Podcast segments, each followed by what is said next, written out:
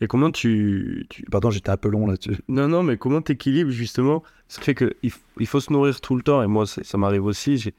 Quand tu es passionné, tu, tu, vis euh, ton art, on va dire, euh, chaque minute, euh, au moins quand tu es réveillé, voire même si tu en rêves la, nuit. si tu en rêves, tu pas mal artiste. Hein. Mais est-ce qu'il t'arrive d'avoir des moments où tu décroches et tu dis juste, bah, c'est mon métier, et il y a des moments, et te mets pas la pression, et tu vas passer un moment en famille, ou tu vas passer un moment avec des amis, et tu arrives à mettre ça de côté Parce que je sais que moi, j'ai des, amis Parfois même des fois, l'art peut devenir quelque chose de d'envahissant. Et, euh, et, trouver cet équilibre pour pas. Moi, j'ai stéréotype un peu, tu sais, de l'artiste maudit qui a besoin euh, de souffrir ou d'être dans un mal-être pour être ça fait actif. Ça fait belle durée que je crois plus à ça. Et, et moi, je sais que euh, justement, si j'ai pas mon parfait équilibre, que ce soit avec ma copine ou que ce soit avec ma famille, ou j'ai tous ces moments-là vraiment de bien-être, ben, enfin, c'est quand je les ai que je performe euh, dans mes idées. Bah, moi, j'aurais tendance à te rejoindre euh, là-dessus. Je pense. Euh, bah, peut-être que moi, j'ai commencé à 32 ans et non pas à 25 parce que je me sentais prêt. Mentalement. Oserais-je dire fort, sens mental. C'est-à-dire que, si tu veux, moi, dans les longues conversations que j'ai eues à mes débuts d'acteur avec mon mentor de l'époque, il y avait l'acceptation d'être vulnérable, d'avoir des rôles qui peuvent être plus douloureux, dans des zones plus, dans tu vois, des drames, des choses qui sont plus. Ça prend une force d'accepter ça, une force à toi, l'interprète. Et, cette force, elle vient, à mon avis, donc si c'est ça le socle, hein, ce que je suis en train de présumer, je pense que ce, socle de force, il se nourrira de tes souffrances passées, de, tes zigzags, moi dans mon cas, à travers le monde, et toutes sortes, et quelques épreuves euh, euh, sur la route. Mais l'équilibre, la stabilité, va, ça va pas mal aussi avec la force. Quoi. Donc je pense que oui, évidemment, il faudra avoir souffert et connaître un peu la vie en de. Mais une fois que tu l'es dans ta vie euh, quotidienne et annuelle, j'allais dire, de mois en mois, d'année en année, il faut quand même être costaud. Réalisateur, j'ose même pas y penser, à cause de ce qu'on décrivait tout à l'heure, des, des, refus qui sont plus douloureux, je pense, que des silences. Mais, mais nous aussi, acteurs, il faut une certaine force, entre autres raisons, pour aller vers cette vulnérabilité que certains rôles te demandent. Et puis il y a autre chose que je me disais, ah oh, bah j'ai perdu le fil de ma pensée, tiens. Ah. ah j'avais un autre truc qui me venait dessus pour des raisons d'équilibre, mais euh, en tout cas, ouais, c'est mieux d'être stable et, fort pour aller vers le, le petit, ouais. le faible. évidemment, si tu joues un rôle d'autorité, le puissant, mais là, l'équation sera plus directe. Il faut, faut, être, euh, faut se connaître. Quoi. là, ce que tu disais, comme le fait de, commencer, euh, entre guillemets, après 30 ans, moi, je... il y a beaucoup de personnes qui pensent que, enfin, même, tu vois, en tant que réalisateur, moi, j'ai commencé vraiment à faire de la vidéo euh, fin d'adolescence, mais en fait, je ne m'étais pas rendu compte que depuis tout petit, j'aimais écrire, j'écrivais des poésies, j'écrivais, après, je me suis mis aux nouvelles, et c'est petit à petit que je suis arrivé au scénario. Et pareil, je prenais mon appareil photo, mais il m'a fallu du temps avant de me rendre compte que, ah, mais en fait, je fais ça de... depuis que je suis petit, j'ai une, une appétence et une attirance pour ça. Et finalement, toi, bah, dans tout ton parcours, et quand on voit comment tu, tu joues sur le fait de, de, jouer plusieurs accents, dans plusieurs langues, ben en fait. Ainsi beaucoup que le rôle franco-français. Aussi. Je le précise surtout cette année. Et d'ailleurs, moi, je, je, te le disais en coulisses, pas parce que j'ai eu cette petite euh, carte en main, que pas la nature, mais énormément de travail m'a donné. Là, par contre, je suis un peu immodeste à le dire, mais que diable. Mais, mais euh, oui, que je te l'avoue, si tu arrives à la composition de tel rôle, pas pardon, mais a fortiori, tu devrais être encore plus capable de jouer sans ces superpositions de couches euh, phonétiques de, tel ou tel accent. Bien sûr. Pardon, je, je, je, voulais dire, t'inquiète, c'est que le fait, en fait, finalement, tes voyages et même euh, tes études, parce que tu as fait un doctorat en linguistique. en linguistique, ouais bah, finalement énormément nourri ton travail. Bah oui, oui, pour sa question spécifique d'accent, forcément. C'est ça. Et aussi pour d'autres raisons.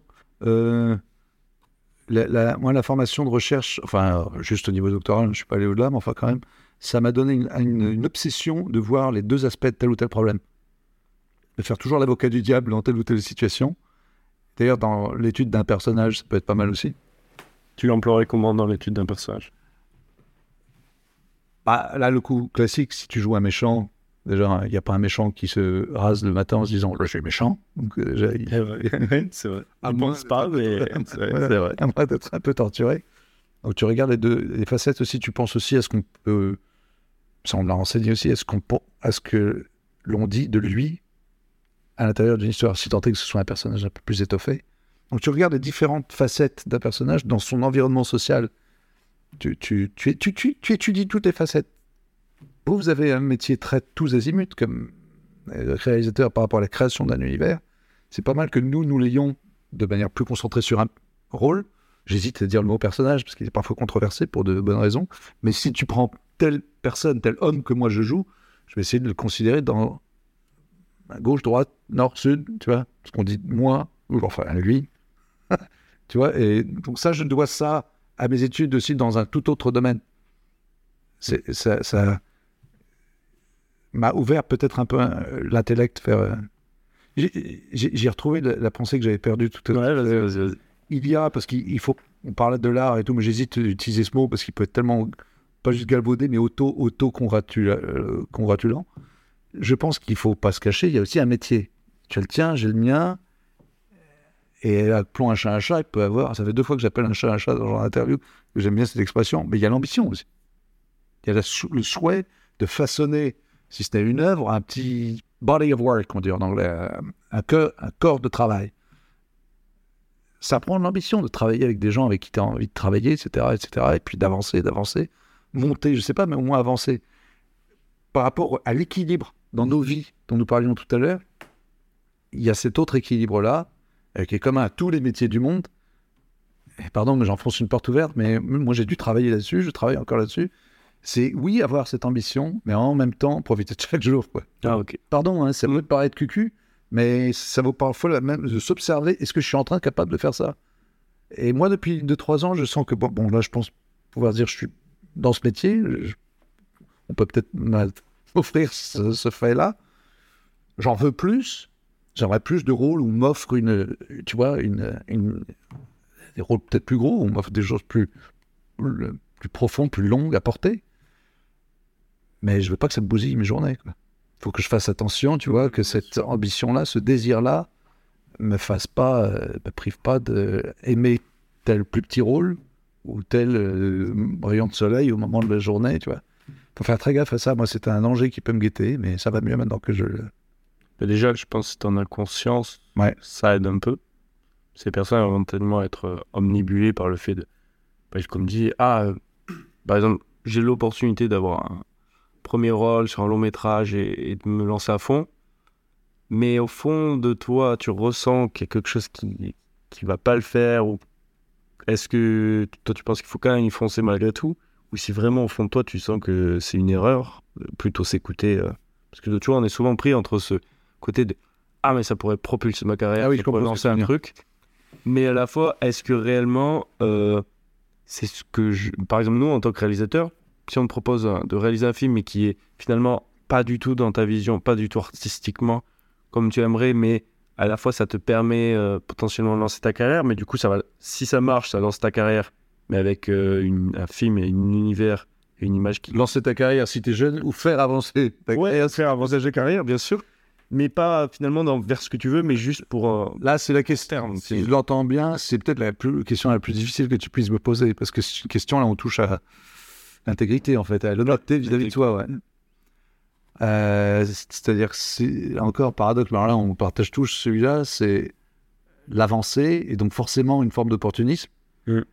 mais en même temps le souhait de pouvoir se regarder sur la glace à nouveau en se disant j'ai fait quelque chose qui me qui me qui est vrai pour moi. Euh, c'est difficile. Il faut le dosage. C'est là que l'enfant, qui est l'acteur, Mm. doit ça même, ça remet quand même de la sagesse de l'adulte. Parce que là, on parle de, de discernement. La, qualité et intellectuelle et morale qui me semble en jeu, c'est le discernement. Se dire, par exemple, tel rôle me ferait avancer ou me lancerait ou ce genre de dynamique strictement professionnelle. Par contre, me trahirais-je en le jouant Trahirais-je des principes Euh, c'est pas mal quand même. La dignité aussi, c'est pas mal. De se dire qu'on ne s'est pas vautré, qu'on n'a pas ciré des pompes. Je soupire en pensant à deux, trois tournages où j'ai vu des, des- des élans parfois collectifs de flagornerie qui auraient pu me faire vomir. Donc il faut éviter de tomber là-dedans, ouais, ça peut arriver. Moi, je préfère la dignité. La dignité, c'est quand même mieux, quoi, pouvoir se regarder dans la glace le lendemain. faut pas être couillon non plus. Hmm. C'est un dosage. euh, Parce que moi, je me dis, en fait, si, si ça marche pas, ben, tu seras dégoûté parce que tu auras fait un truc, tu te seras trahi Ouais. pour au final rien du tout. Peut-être pas rien, parce que si tu as fait ce choix au départ, c'est qu'il y a Oui. une vraie carotte au bout Ouais. et que si ça se trouve, euh, la carotte, tu vas la décrocher. Ouais, mais si tu la décroches pas, au final, euh, ça peut être, le- tu peux le vivre entre guillemets très mal. Mais même des fois, peut-être c'est pire. Tu, tu la décroches et au final, tu te retrouves. euh, alors, je sais pas si réellement tu peux te retrouver enfermé dans, dans quelque chose, mais tu te retrouves enfermé dans un type de rôle ou dans un type de réalisation. Un- Et finalement, on te veut que pour ça parce que tu as été bon là-dedans. Ah, ça, par contre, là, alors là, pas dans ce genre de truc, j'ai très très vite, et je suis, euh, d'ailleurs, on, on- on me l'a dit, j'en suis content, j'ai vite appris à dire non. Mais pas non. J'ai fait un non un peu sec, mais il faut savoir dire non, non, merci, non, non, je veux passer à autre chose.